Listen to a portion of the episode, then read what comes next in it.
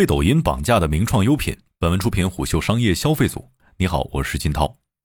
七月十三号，名创优品以双重主要上市模式在港交所上市。虽然拟募资额度仅为五点六七亿港元，但名创优品依然破发。受疫情影响，二零二一年以来，名创优品在纳斯达克的表现可谓是坠崖式。在二零二一年初创下三十五点二一美元每股历史最高价之后，名创优品的股价一路下跌。截至七月十二号，其每股价格仅为六点八七美元。在上市两年的时间里，市值蒸发超过五百五十亿美元。财报显示，二零二零年至二零二一年，名创优品同期规模净利润持续下降，二零二一年亏损额度达到十四点一五亿元。为了应对疫情冲击和消费疲软，名创优品做了很多的尝试。一方面，他试图推出更多新品类，以提振在年轻群体中的人气；另一方面，大力布局抖音，试图通过新流量扭转局面。但这些动作尚未给名创优品带来根本性的质变。门店中年轻群体对流量世界的瞩目，正是今天名创优品的命运注脚。拥有超过五千一百个门店的名创优品，正在尝试线上转型。但它不仅要承担高企的流量成本压力，也要面对来自于互联网世界的直接竞争。二零二一财年，名创优品线上销售额已经约占中国总销售额的百分之十，而抖音是名创优品发力线上的关键。一方面，名创优品在抖音端加大投放，试图种草引流；另一方面，依托直播和短视频，名创优品发力抖音电商。截至二零二二年六月，名创优品在抖音平台的官方账号已经超过十二个，粉丝量最大的是名创优品旗舰店。在过去一年的时间里，名创优品在抖音端天天直播，一天不落。在二零二一年下半年，名创优品仅旗舰店一个抖音号的带货场次已经超过四百一十五次，有超过一千一百种 SKU 上架抖音。更多 SKU 上架可以视为名创优品加大抖音布局的关键。但发力抖音也意味着在流量侧更多的投入。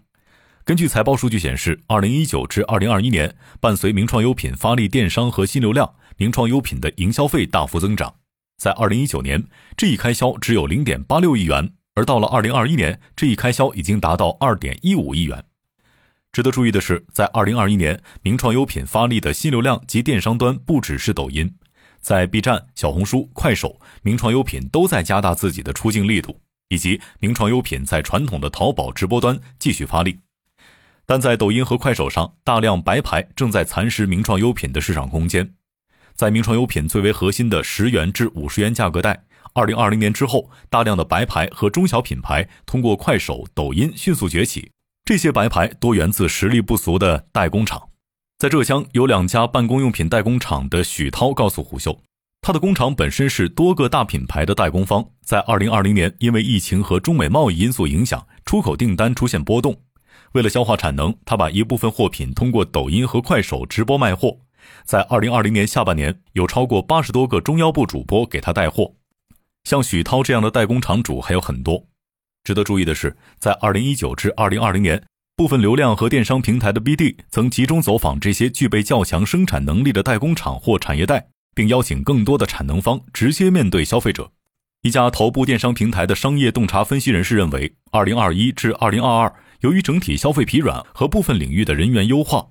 高度依赖工资收入的工薪阶层会更具价格敏感性，这也是为什么一些高质白牌的销量可以短时间内十万件、几十万件。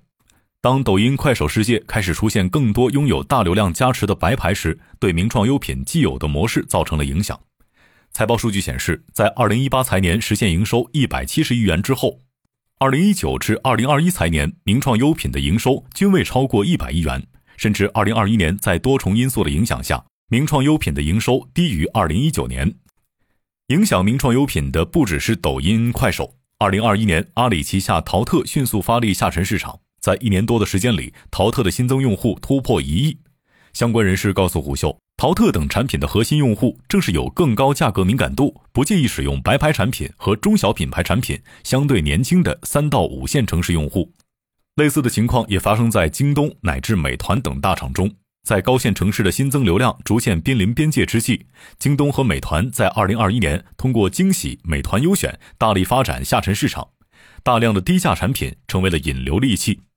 摆在名创优品面前的局面是，互联网大厂对高价格敏感度的年轻人越发重视，当他们把流量、线上渠道、供应链、物流基建渗透到这些人群时，大量白牌和愿意降价的大牌搭上了流量快车，而他们和名创优品同时竞争的是一群处于消费疲软、非刚需品消费降频状态的人群。早在2018年至2019年，名创优品创始人叶国富就提出了百国千亿万店目标，计划在2022年实现万店。财报显示，截至二零二二年一季度，名创优品全球范围内总共拥有约五千一百一十三家门店，其中国内门店数约为三千一百九十七家。虽然并未完成万店计划，但在过去三年，名创优品依然是扩张速度最快的零售综合店。甚至在疫情期间，名创优品也在继续扩张。名创优品的门店运营模式根基于其招商政策，在名创优品的门店合伙人模式下，加盟商在完成投资之后。并不具体负责门店的运营，名创优品的门店运营团队会具体负责运作，而加盟商可以根据不同品类的分红策略分享营业额。在这样的模式下，名创优品的扩张成本主要由加盟商的投资承担。基于此模式，名创优品节省了大量的扩张现金，并将之投入供应链。比起很多零售店，创立之后，名创优品的现金流一直表现得更为稳健和灵活。也正是因为这一点，名创优品才能给代工厂更短的账期。而隐藏在门店扩张背后的另一个关键点是，随着门店数量扩大，名创优品来自于终端的订单量不断增加。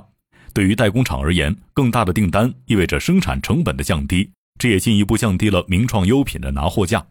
这是一个由加盟商、代工厂、名创优品三方联动形成的成本联盟。它像是一台精密的机器，在运转时可以让各方的边际效益最大。但疫情开始影响这台机器的运转。一部分加盟商的资金压力开始变大。有曾在2020年投资名创优品门店的人士告诉虎嗅，在疫情前，他原本在区域内再投资三到五家门店，但最终疫情袭来，他转而把现金投入到更稳健的理财项目中。一个细节是绝佳注脚：在疫情侵袭之后，名创优品降低了加盟商的成本。以特殊商标使用金为例，在疫情前，加盟商需要缴纳八万元每年的商标使用金。但在疫情后，这一费用降低为二点九八万元每年。疫情对名创优品的影响也体现在供应链端，有部分代工厂受迫于原料和物流价格高企，不得不提高拿货价。这种代工端的涨价对薄利多销的名创优品有着很大的影响。有已经离职的名创优品中层告诉虎嗅，为了留住用户，名创优品几乎不敢轻易涨价。但在疫情期间，成本端的压力与日俱增。然而，疫情并非名创优品的唯一挑战。美股分析师刘斌告诉虎嗅，在研究无印良品、名创优品等品牌的时候，人群研究是不可忽视的。实际上，这些零售综合店锁定的往往是一个非常精准的群体，他们的年龄、购买力、兴趣有着非常清晰的标签。大而泛的零售综合店是活不下去的。在刘斌看来，名创优品在崛起过程中，精准锁定了十八到二十八岁、价格敏感度较高、受日本文化影响明显的城市女性。但经历了疫情，名创优品的消费群体正在发生着变化。二零二零至二零二二年，一部分在高线城市生活工作的年轻人开始回流到故乡或者相对下沉的城市。伴随城市变化，他们的工作收入都在发生改变。而在相对下沉的城市里，更为年轻的一代消费者正在改变传统的消费习惯。一九九三年出生的阿培是名创优品的资深用户。二零二一年下半年，他从北京回到了老家岳阳。他说自己依然会去名创优品购物，但是购买的东西发生了变化。